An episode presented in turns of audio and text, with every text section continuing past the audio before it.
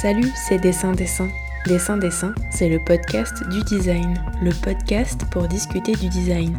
Je suis Laure Choquer et dans Dessin Dessin, nous allons nous attarder avec mes invités sur diverses questions qui traversent cette discipline indisciplinée qu'est celle du design. Tous les derniers mercredis du mois, vous retrouverez trois entretiens dédiés à une seule et même thématique. Pour cette deuxième partie de la série Design et politique publique, je ne pouvais pas faire l'impasse sur l'une des encore trop rares structures gouvernementales qui inclut le design dans ses réflexions. Enfin, quand je dis inclure le design, il n'y a pour le moment qu'une seule designer en interne, et cette designer c'est Adélie Lacombe. Arrivée il y a trois mois comme chef de projet design à la DITP, elle vous expliquera ce que signifient ces quatre lettres, elle partage avec nous son regard sur sa nouvelle vie professionnelle et les défis auxquels elle fait face avec un enthousiasme communicatif.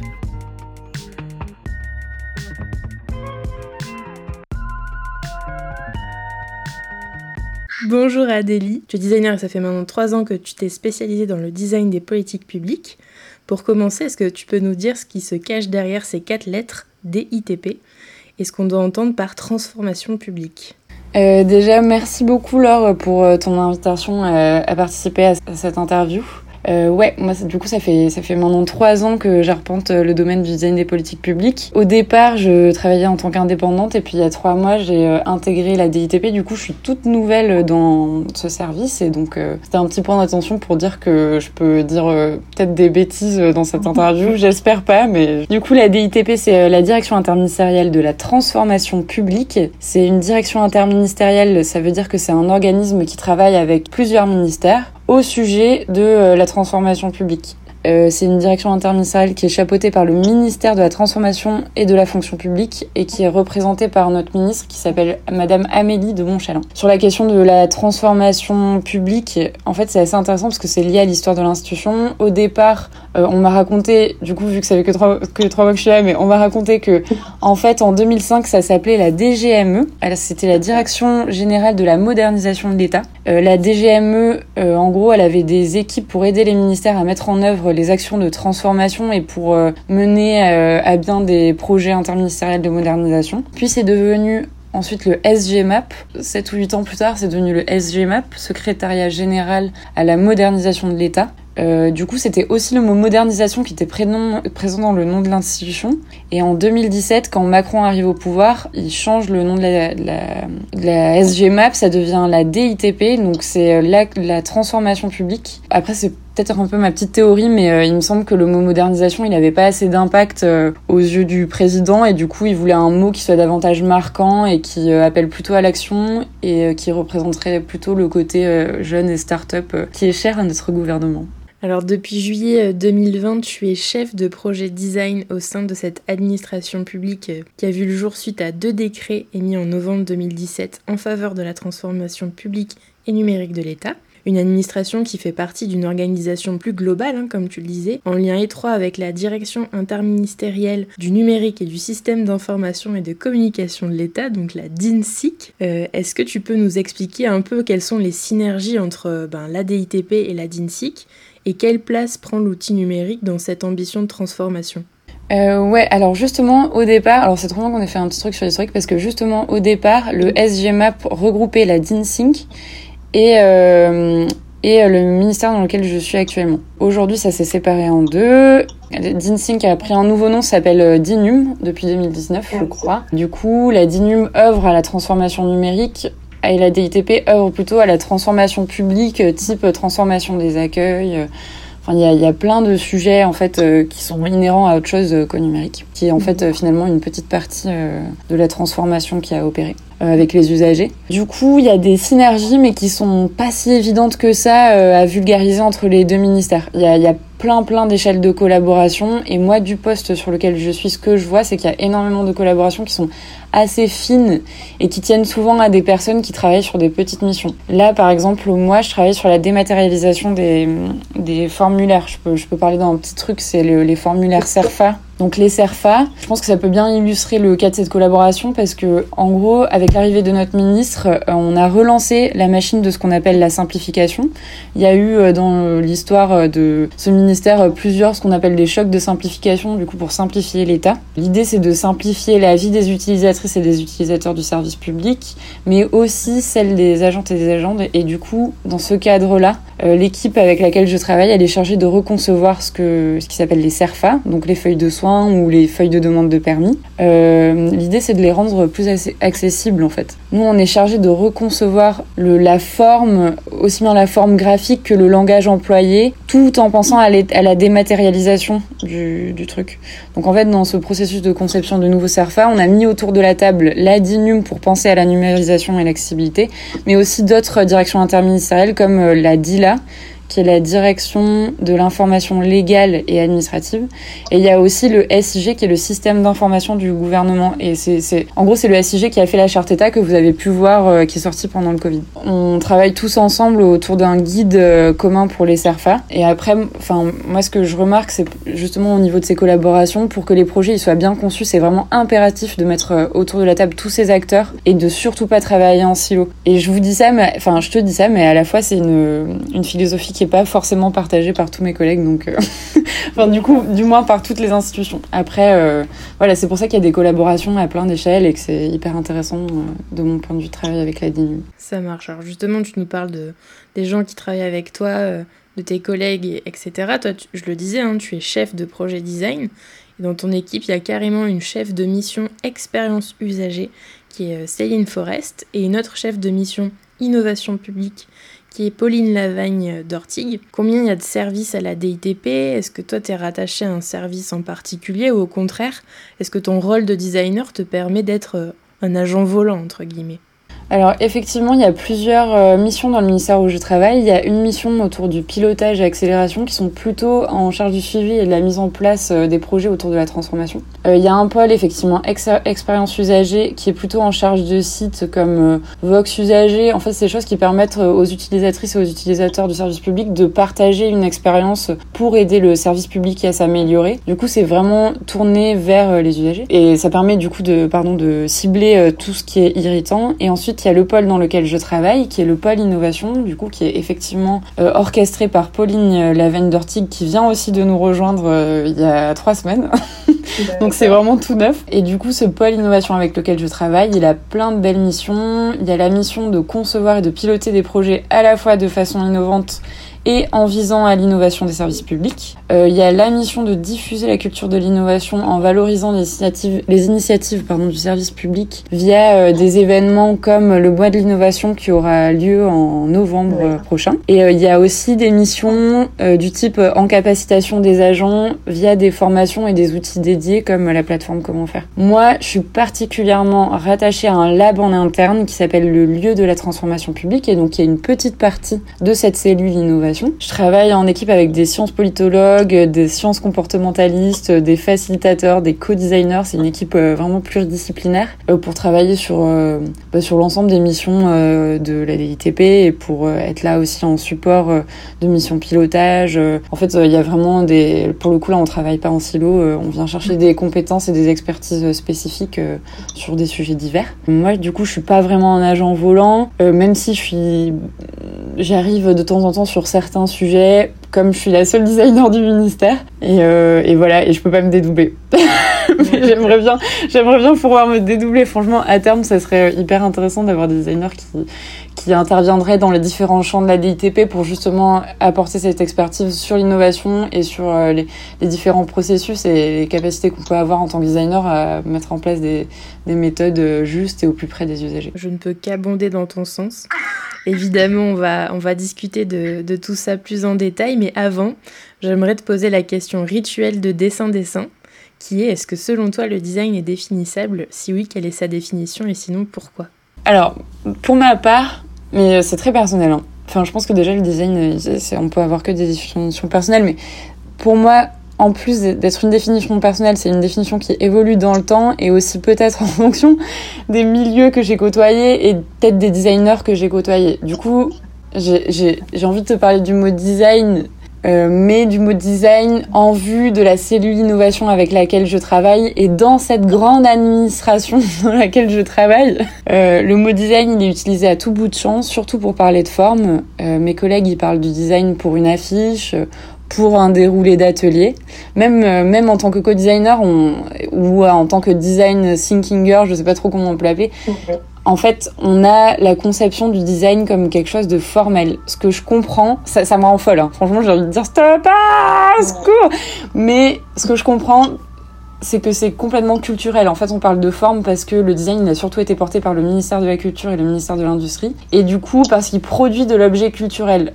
Le mot design, dans le mot des personnes qui sortent justement du milieu des designers, il appartient pas à sa signification première qui est... Euh, qui est le dessin, qui est la conception. Et d'ailleurs, euh, c'est pour ça que je sais pas trop en fait si euh, le design est vraiment définissable. Par contre, euh, ce que je crois, c'est que le métier de designer l'est. Il n'y a pas de design sans designer. Du coup, est-ce que c'est peut-être ça d'ailleurs le la définition, il n'y a pas de design sans designer. Et du coup, c'est quoi être designer? C'est concevoir dans le sens actif du terme. Euh, c'est euh, le processus de savoir mettre la main à la pâte pour euh, façonner les organisations, façonner les services, façonner les objets, façonner le monde, façonner tous les milieux dans lesquels les designers travaillent en fait. C'est savoir tester, savoir se louper, savoir réessayer et c'est savoir faire des liens qui sont parfois hyper loin et hyper difficiles à exprimer, ce qui est hyper utile dans une administration aussi complexe que celle de l'État. Et, et voilà. Et si un petit point d'attention aussi, je pense que le design et les designers, le métier de designer, c'est hyper politique. En fait, c'est politique parce que c'est savoir utiliser des méthodes où on place l'utilisateur et l'usager au centre. Et en ça, c'est redonner du pouvoir et savoir outiller les personnes pour leur redonner le pouvoir, soit pour elles-mêmes, soit pour un collectif. Et du coup, enfin, je trouve ça hyper important en fait. Le design, c'est politique. Ouais, c'est un aspect vraiment émancipateur en fait. Ouais, émancipateur et vraiment, pour moi, c'est politique de mettre l'usager au centre c'est une vision politique de mettre l'usager au centre. C'est pas partagé par tous les partis politiques, mais c'est une vision politique. Alors l'une des convictions de la DITP qu'on peut lire sur le rapport d'activité 2018-2019, c'est d'avoir une démarche qui, comme tu viens de le dire, place les usagers au centre. Et quand vous parlez d'usagers à la DITP, pour que ce soit bien clair, on parle aussi bien des agents publics que des citoyens, hein, c'est ça? Euh, ouais, en fait, la DITP, en gros, elle est tournée vers les agents du service public qui, eux, sont au plus près des usagers. C'est comme, du coup, si les agents devenaient un peu euh, les ambassadeurs de ces usagers. Nous, on essaye d'aller au plus possible vers le terrain pour concevoir avec les usagers en question parce qu'il y a souvent des biais. Les biais de métier, en fait, de euh, gens qui voient des systèmes administratifs hyper complexes et qui pense que c'est pas possible de changer la machine. Du côté de l'usager, il y a un vrai besoin. Du coup, il faut aller sonder tout ça. On sonde... Effectivement, nos, nos usagers sont souvent nos agents, mais c'est aussi des usagers du service public. Et il faut bien avoir les deux en tête pour pouvoir des... concevoir des solutions qui sont plus justes euh, pour ces deux entités. Mais ça, ça dépend des sujets. L'une des trois euh, grandes convictions qui est présentée euh, dans le rapport, elle est, enfin, elle est nommée ainsi, c'est être orienté résultat et usager. On constate bien là euh, le vocabulaire marketing et conseil qui est employé. Les auditeurs et auditrices de Dessin Dessin savent que l'une de mes marottes, c'est de décrypter du jargonnage, donc c'est parti. Le mot cible, c'est un terme qui est utilisé en marketing et en consulting, donc des domaines qui sont plus familiers aux administrations que celui du design. Et comment toi, en tant que designer, tu expliques à des personnes qui ont une culture de l'administration la différence entre une cible et un usager? Hum, bah, Ce qu'il faut savoir, c'est que les administratifs, ils maîtrisent vraiment hyper bien le langage euh, qu'ils emploient. La plupart du temps, ils ont fait euh, des sciences politiques, du coup, ils maîtrisent hyper bien. À ce titre, dans l'administration, on utilise le terme usager plutôt comme un terme générique qui définit l'ensemble des utilisateurs du service public, des gens qui vont utiliser ce service public. Par contre, le mot cible, il définit plutôt des catégories d'usagers. Par exemple, tu as la cible 12-25, ou euh, la cible des, des, personnes en situation de handicap, pardon, ou la cible des élus locaux, ou même dans notre cas, par exemple, c'est la cible des administratifs, si on revient à la question précédente. Euh, c'est une vision plutôt par catégorie, même si certains de nos personas, ils appartiennent à plusieurs catégories parfois. Alors attends, je te coupe. Persona, est-ce que tu peux nous expliquer ce que c'est pour les gens qui savent pas? Parce que nous, forcément, on, est de la tête dans le guidon, on sait ce que c'est, mais c'est quoi, c'est quoi un persona? Un persona, alors persona, c'est un terme qui vient d'un outil qu'on utilise, euh, enfin que les, designers consultants utilisent et, qui permet de cibler une personne qui est dans cette cible. Donc ça va être la Madame Michu de des 12-25 ans et expliquer ben, Madame Michu, elle fait, elle exerce tel travail, elle, a telle voiture. En fait, c'est un exercice du coup qu'on met en place du coup en fonction des, des problématiques et des sujets sur lesquels on est amené à travailler. Ça, c'est un personnage. Du coup, si je dézoome aussi, justement, euh, en fait, le débat, moi, je pense que c'est plutôt cet usager, en fait, il peut être en fonction des sujets citoyens, habitants, utilisateurs. Enfin, en fait, il y a plein de mots qui peuvent se rapporter à cet usager. Et du coup, justement, en fonction des sujets et des problématiques, euh, ces administratifs qui ont des formations de consultants et qui maîtrisent hyper bien tous ces mots, ils vont utiliser le langage spécifique en fonction de la personne ciblée. Enfin, de, de justement, soit c'est une personne, soit un habitant. C'est très flou en fait, c'est hyper flou comme concept. Oui, donc il y, y, a vraiment une différence entre cible et usager, elle est bien claire. Et finalement, euh, le mot, enfin, les deux mots peuvent l'un et l'autre euh, glisser dans les deux domaines, quoi, que ce soit le conseil et l'accompagnement que le design, qui de toute façon est une forme d'accompagnement aussi. Quoi. Disons que pour nous, les usagers, c'est vraiment euh, quelque chose d'hyper large. C'est tous les utilisateurs du service public.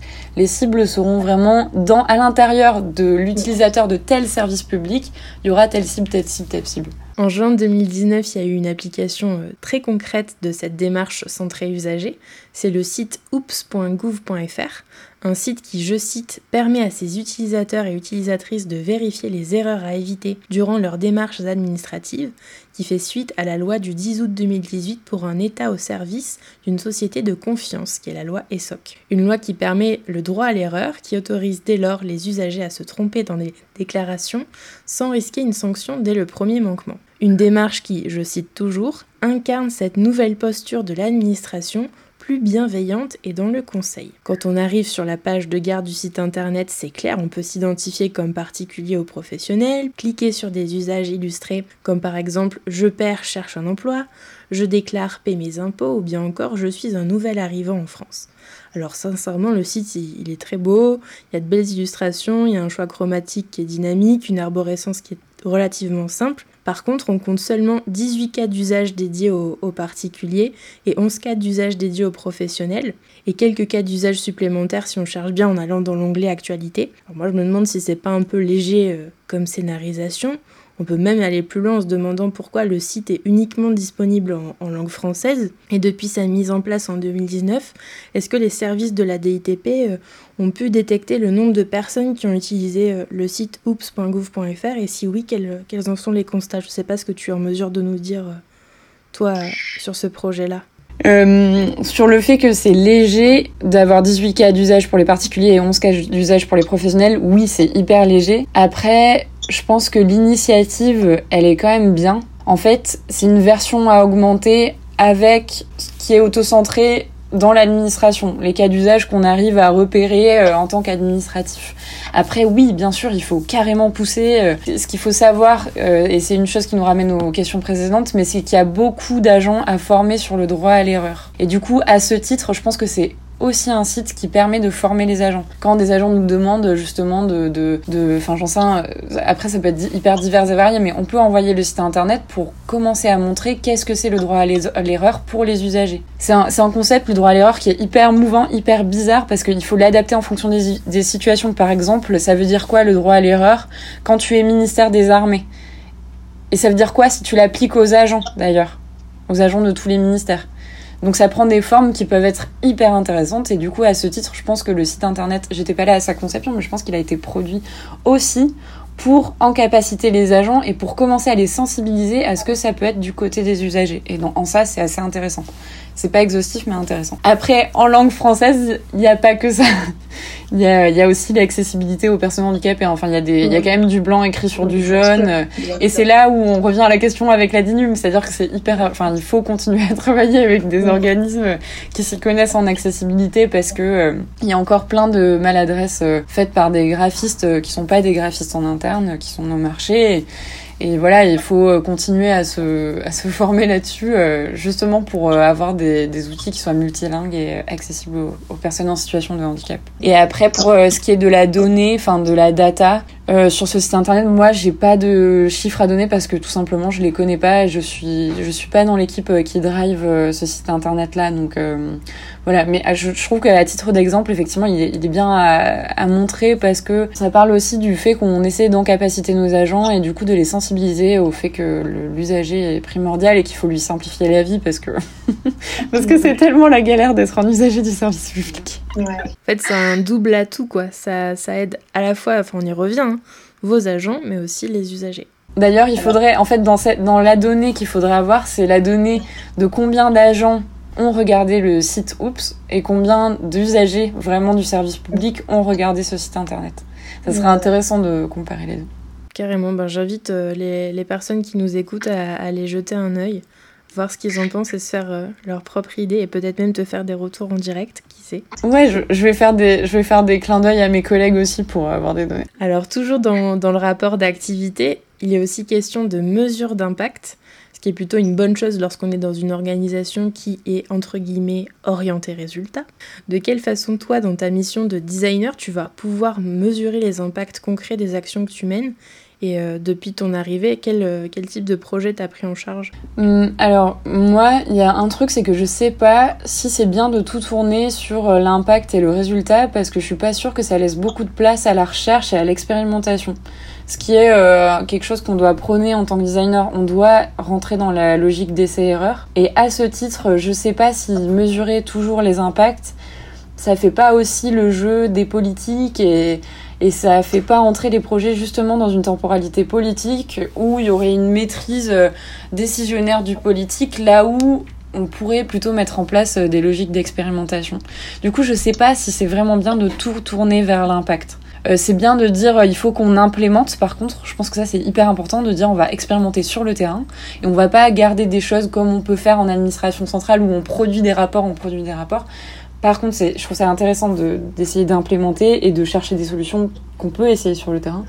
Par contre, les mesurer, je, politiquement, je ne me suis pas positionnée suffisamment pour me dire est-ce que ça biaise pas et ça fait pas en sorte que justement notre métier il n'est pas. Euh, Mais sans forcément tout orienter euh, résultat, tu vois. Effectivement, il faut prendre en compte les tests, les erreurs, l'expérimentation, les, les, phases de prototypage sur le terrain. Mais après, outre le calendrier politique, il y a quand même cet aspect-là de se dire, bah, un peu comme la question que je te posais avant sur Oups, de se dire ok, on fait des choses, mais est-ce que les gens pour lesquels on fait ces choses, enfin, se les accaparent réellement, tu vois? Est-ce que euh, est-ce que ça leur est vraiment utile? C'était plutôt comme ça que je voyais ma question. En gros, il y a aussi une histoire de temps politique. C'est-à-dire que là, on est à la deuxième moitié du quinquennat, et effectivement, les projets qui ont été mis en place dans la première partie du quinquennat doivent aujourd'hui, enfin, sont orientés vers euh, justement des mesures, euh, et il faut essayer d'aller mesurer ce qui a été fait, comme euh, les défis, comme et c'est hyper compliqué à mesurer. Il y a des marchés qu'on sollicite explicitement sur cette question d'aller mesurer, d'aller mesurer les impacts Aujourd'hui, moi, je, je, suis pas en mesure de, de savoir, enfin, parce que justement, ce quinquennat, il est pas passé et qu'on en est qu'à la deuxième moitié, donc je suis pas en mesure de savoir euh, bah, est-ce que les choses ont porté ou non. Par contre, je trouve ça intéressant de garder à l'esprit qu'il faut garder cette euh, logique d'essai-erreur. Et, euh, et pour l'instant, après, sur le reste de ta question, en gros, moi, j'ai que des projets en devenir, j'ai que des projets naissants et sur lesquels je dois un peu garder le secret. Après, j'ai une mission que je me suis auto-confiée au vu du fait que je travaille avec des administrations où il y a beaucoup de consultants. C'est la valorisation du métier de designer et l'intégration des designers avec ces métiers de consultants parce que nos, nos pratiques sont complètement complémentaires. Euh, les consultants ont des outils qu'on n'a pas, mais on fait beaucoup de choses justement dans l'action et dans la mise en action, ce que font pas forcément beaucoup de consultants. Je, je pense que ma mission euh, à la DITP principale, c'est valoriser notre métier et faire en sorte de créer des espaces pour que les designers puissent venir conquérir le service public. Alors j'aimerais qu'on parle maintenant de, phases, de méthodes et, de vulgarisation. Hein. Tu as évoqué en, introduction euh, très très brièvement, tu nous as parlé d'un projet qui s'appelle le projet Comment faire, qui est la boîte à outils de l'innovation publique. C'est un site internet qui opère une médiation de ce que sont les outils du design pour les secteurs des services publics. On y trouve un glossaire, un jeu dans le plateau et même à télécharger.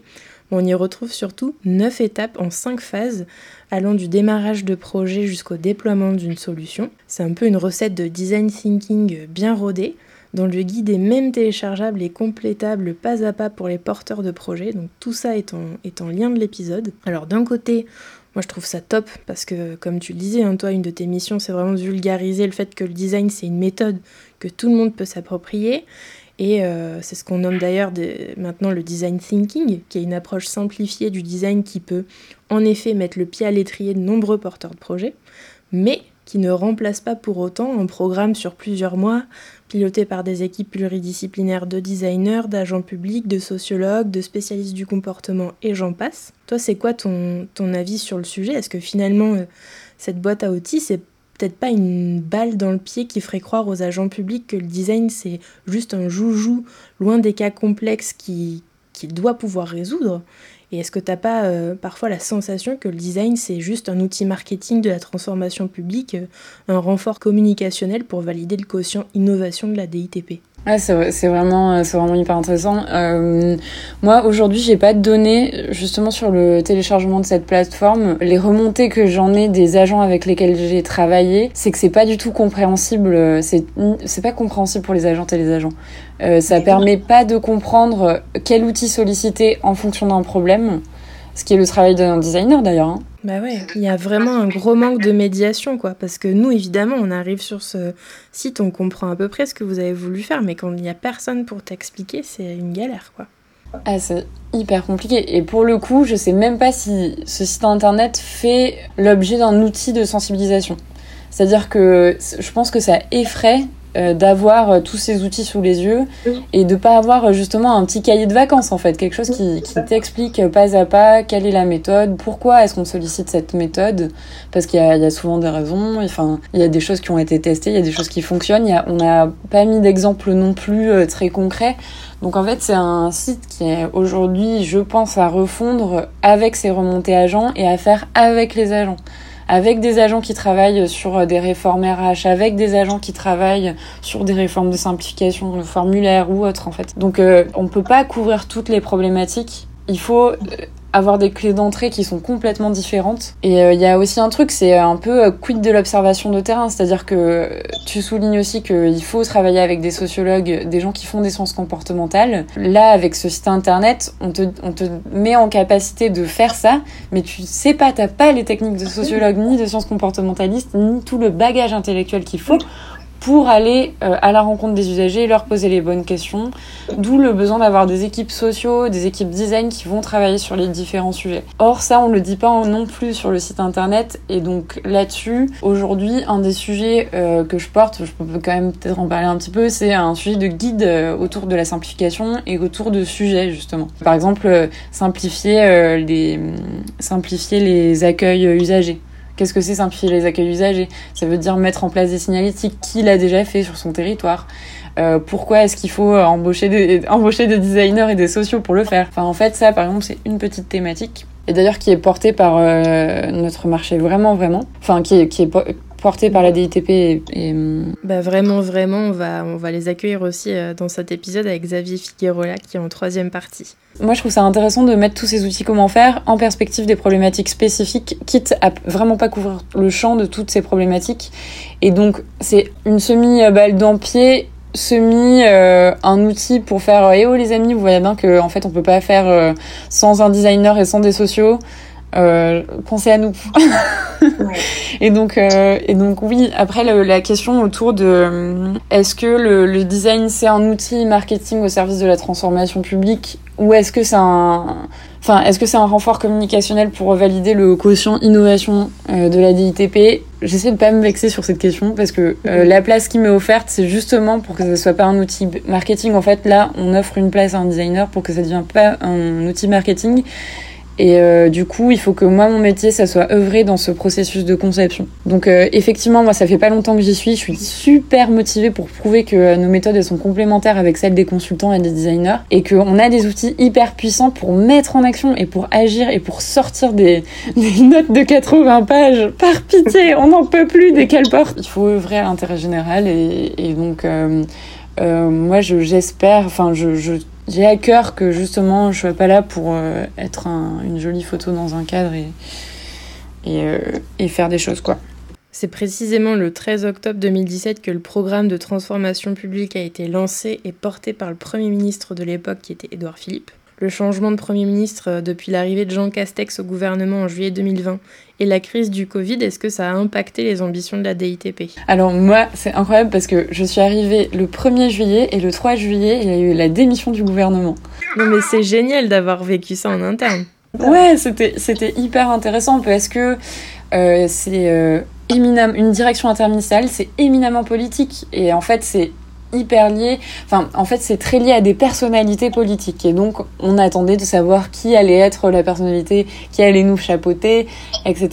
Quel ministère allait être mis en place, parce qu'on s'est regroupé à ce moment-là sous le ministère de la transformation et de la fonction publique, qui regroupe aussi la DINUM, qui regroupe la, ce qu'on appelle la DGAFP. Alors, j'ai plus l'acronyme. Direction générale des affaires financières et publiques. Je sais plus. Bref. En fait, moi, ce que je sens de, depuis l'arrivée d'un nouveau gouvernement, c'est surtout euh, ce que je racontais tout à l'heure sur ces histoires de deux temporalités. Il y a des choses qui étaient déjà inscrites quand je suis arrivée, même si je suis arrivée trois jours avant, il y a des projets qui sont portés au long cours et qui sont portés sur des années qui vont plus loin que celles du gouvernement. Enfin, c'est-à-dire qu'on n'arrête pas les choses en 2021, on n'arrête pas les choses en 2022, il y a des choses qui vont aller beaucoup plus loin que ça. Il y a des programmes qui sont portés beaucoup plus loin que ça. Là-dessus, il y a la temporalité politique qui se rajoute, notamment avec euh, ce temps des 600 jours. Aujourd'hui, il nous reste 600 jours pour avoir de l'impact. C'est ce que nous demande le ministère. Et à ce titre, on, a plein de demandes justement de simplification et de choses assez grosses, mais qui sont pas du tout conciliables avec le temps de projet long. Yes, on va revenir de toute façon sur cette temporalité en conclusion. Les actions de la DITP, elles sont soutenues par le Fonds pour la transformation de l'action publique un fonds dont le budget s'élève à 700 millions d'euros sur 5 ans. L'un des trois objectifs affichés de ce programme, c'est, je cite, d'accompagner la baisse de la dépense publique. Alors est-ce que c'est pas un peu paradoxal à l'heure de la crise du Covid d'évoquer un nouveau contrat social et plus d'égalité euh, en ayant comme objectif majeur de réduire les dépenses? Euh, Alors ça c'est ça a changé en fait, c'est un peu fake news.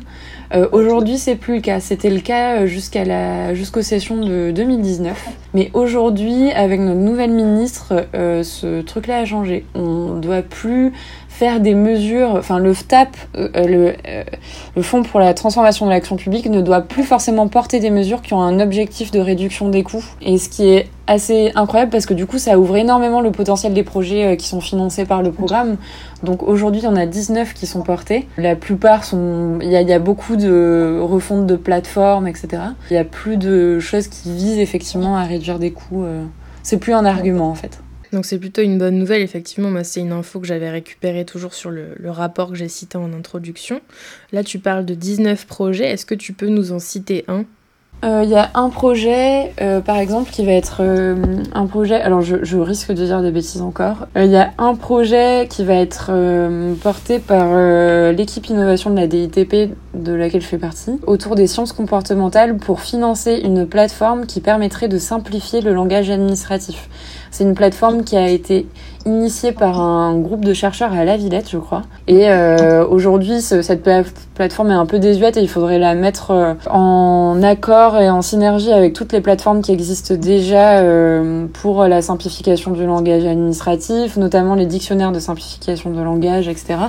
Et surtout, la mettre en adéquation avec les outils qu'on a dans les directions interministérielles qui sont en fait assez limités, très franco-français et euh, qui souvent bloque euh, enfin ouais bloque euh, l'accès à d'autres personnes etc enfin il faut développer cette plateforme pour qu'elle soit accessible à tous les agents publics. Et du coup pour qu'ils puissent simplifier les mails qu'ils puissent simplifier le langage juridique qui en fait est hyper lourd et qui peut être simplifié en soi, il n'y a rien qui, qui, interdit de simplifier le langage juridique. Souvent, justement, c'est un biais de comportement, c'est que les, les administratifs, se, se, je connais bien du coup le sujet pour travailler sur les SAFA, mais le, les administratifs euh, sont cantonnés à se dire si c'est un langage administratif, c'est qu'on est obligé de le mettre sur le papier pour pas avoir de poursuite et parce que euh, euh, déontologiquement il faut le poser. Or c'est souvent un langage qui est pas compris par les usagers. Quand vous allez voir l'usager vous disant bah, ce terme-là je le comprends pas et en fait euh, ça, ça, pose vraiment problème. C'est que c'est simplement un biais de comportement mm. et c'est quelque chose qu'on peut soulever quoi. Donc voilà un des fonds de, des FTAP c'est pour financer une plateforme pour encore une fois valoriser la simplification du langage. Et quand tu parles de plateforme, c'est un site internet dédié euh, enfin, à viser euh, d'une fonction interne pour les agents du service public en fait. Ouais, exactement. Mais euh, oui, il y a quand même 5,5 millions d'agents. Ça serait pas forcément un site internet, mais peut-être plus un outil en interne à utiliser ou des plugs qui seraient directement intégrés sur les boîtes mail des ministères, etc. Ça, c'est encore tout un projet à réfléchir, c'est un projet en naissance et il va être financé par ce fonds FTAP. Et donc là, toi, tu travailles avec, enfin, tu es la seule designer sur ce projet en interne, mais est-ce que tu travailles aussi avec des designers en externe, des équipes pluridisciplinaires? Est-ce que tu peux nous, nous raconter un petit peu qui est autour de toi? Ouais, alors aujourd'hui, euh, on est contraint par nos marchés à bosser avec un seul prestataire. Euh, le prestataire de notre marché actuellement, c'est vraiment vraiment. Euh, qui est du coup une entreprise qui œuvre à la transformation, enfin à, plein de trucs, au design d'intérêt général et au design de politique publique. Euh, mais vous en saurez plus dans la troisième partie de l'épisode, du coup, si je comprends bien. euh, non, en fait, déontologiquement, on peut pas faire appel à des prestataires extérieurs. On est obligé de passer par le marché vraiment, vraiment. Ce qui est très avantageux puisque ça nous permet d'aller plus vite et, euh, et de bien concilier avec la commande politique qui est souvent hyper urgente. Ok. Alors pour conclure, tu nous en as parlé un tout petit peu là il y a, cinq minutes, euh, ce programme de transformation publique qui s'étend jusqu'en 2022, mais c'est difficile de ne pas imaginer euh, sa pérennisation, d'autant plus depuis l'ouverture fin 2019 du lieu de la transformation publique dans le 15e arrondissement de Paris. Tu nous en as parlé en introduction. Comment tu vois l'avenir de, de, ce programme depuis ton rôle de chef de projet en design? En fait, moi, je suis rattachée au lieu de la transformation publique, donc j'y bosse tous les jours. En fait, c'est un lieu, si je peux en parler succinctement, c'est un lieu qui a vocation à accueillir les équipes qui travaillent à la transformation. À disposition, euh, il y a des compétences en facilitation et en animation d'ateliers. Du coup, c'est plutôt sur une partie euh, idéation et co-conception euh, de, des, des projets qui sont portés par la DITP. Ce lieu, il a vocation, j'espère, à rester très longtemps. Ce serait génial. Ce serait génial. Il va pas s'arrêter en 2022, j'espère bien. Après, bien sûr, c'est des manœuvres politiques, etc. Donc euh, peut-être qu'il changera de nom. Euh. en tout cas, tout est aménagé pour euh, accueillir du public, accueillir des usagers qui sont souvent des administratifs pour boucler la boucle. Et du coup, comment je vous perçois ce programme C'est un vrai lieu d'accompagnement, un vrai lieu qui permet d'incuber aussi des, des, projets et de mettre au service les compétences nécessaires au développement et au portage euh, des projets de design de politique publique. Donc c'est très important d'avoir ce lieu et j'espère qu'il va perdurer. Est-ce que ce lieu, d'ailleurs, on peut s'y rendre euh, en tant que particulier, en tant que porteur de projet? Est-ce qu'on peut venir toquer à votre porte? Alors en tant que projet, euh, avec un administratif et euh, porté, enfin qui vise, à, qui œuvre à l'intérêt général, bien sûr. Après, pour l'instant, il n'est pas encore ouvert aux usagers. On traverse la crise du Covid, donc pour l'instant, on a vraiment réduit les jauges et on essaie de valoriser surtout, enfin de porter les projets en interne, ce qui euh, permet déjà de limiter, mais on n'est que quatre à travailler sur euh, ce lieu, à, gérer, à faire toute la logistique, à gérer euh, les plannings, etc. Donc c'est vrai que pour l'instant, on est assez limité. Euh, je désespère pas qu'on ait bientôt des ressources et des gens pour venir nous aider euh, justement euh, et venir être une vraie pépinière autour des projets. C'est pas le cas pour l'instant, mais espérons que le Covid va vite passer et qu'on pourra réouvrir et ouvrir à des usagers assez vite. Ça marche. Bah écoute, merci beaucoup Adélie. Oui, merci à toi. On a terminé.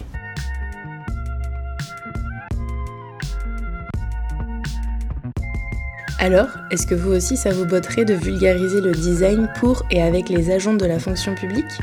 On se retrouve dans la troisième et dernière partie de cette série consacrée au design et politique publique, avec un invité qui affirme que les designers n'ont pas le monopole de la créativité et que le mot design manque d'inclusivité. Si vous avez suivi notre conversation avec Adélie, vous devriez savoir de qui je veux parler. Dessin Dessin est un podcast natif, indépendant et non sponsorisé. Alors si vos oreilles ont apprécié cet épisode, n'hésitez pas à ouvrir le débat en glissant des commentaires et des étoiles sur SoundCloud, Spotify, Deezer, Mixcloud et Apple Podcasts et à en parler autour de vous. Pour ne louper aucune info, vous pouvez aussi suivre Dessin Dessin sur Instagram. N'oubliez pas non plus que toutes les références abordées dans l'épisode se trouvent dans la description de celui-ci. A très vite